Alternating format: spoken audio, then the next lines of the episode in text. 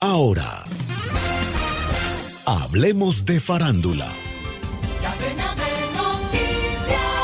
En el mundo del entretenimiento a menudo se destacan los rostros en la pantalla, pero rara vez se reconocen las voces que están detrás de los personajes. Cualquier civilización que nos haya contactado en el Uno de esos talentos vocales excepcionales era la voz de Luis Pérez Pons, un actor de doblaje cuyo trabajo dejó una huella imborrable en la industria.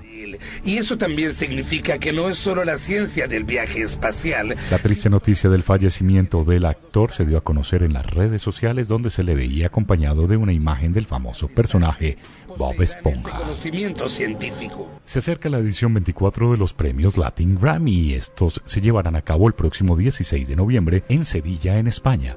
Este evento, que tiene el objetivo de honrar las grabaciones publicadas entre el 1 de junio de 2022 y el 31 de mayo de 2023, por primera vez se estarán entregando por fuera de los Estados Unidos. En la entrega de los gramófonos, además de estar presentes los artistas nominados, habrá varios músicos que se encargarán de subir los ánimos de los asistentes y de poner un poco más de sabor a cada una de las categorías que tendrán en esta edición. Si no estás junto a mí y con esas... El colombiano Sebastián Yatra fue confirmado para ser el host o presentador de la gala junto a la famosa mexicana Dana Paola, la actriz puertorriqueña Roselyn Sánchez y la actriz española Paz Vega.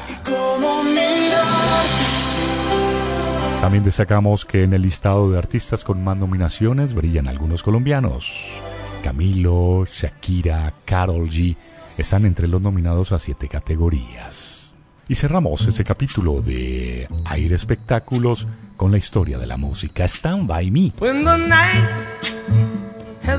Interpretada por Vinnie King, compuesta por él mismo y por Jerry Leiber y Mike Stoller.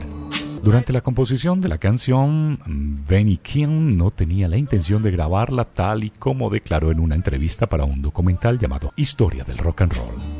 King había escrito el tema para The Drifters, cuyo manager decidió no grabarla. Entonces fue incluida en su tercer álbum en solitario, Don't Play That Song. 27 de octubre de 1960, Benny King graba el tema Stand By Me. Descarga gratis la aplicación Red Radial. Ya está disponible para Android y encuentras siempre una radio para tu gusto.